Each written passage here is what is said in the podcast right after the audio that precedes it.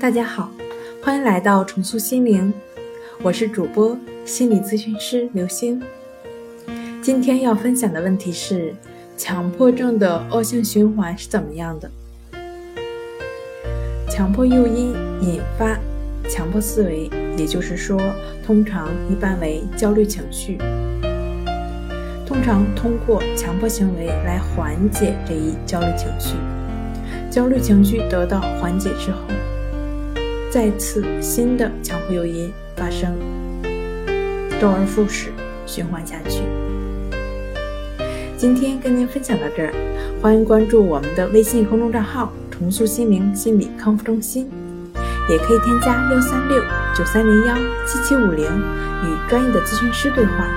那。我们下节目再见。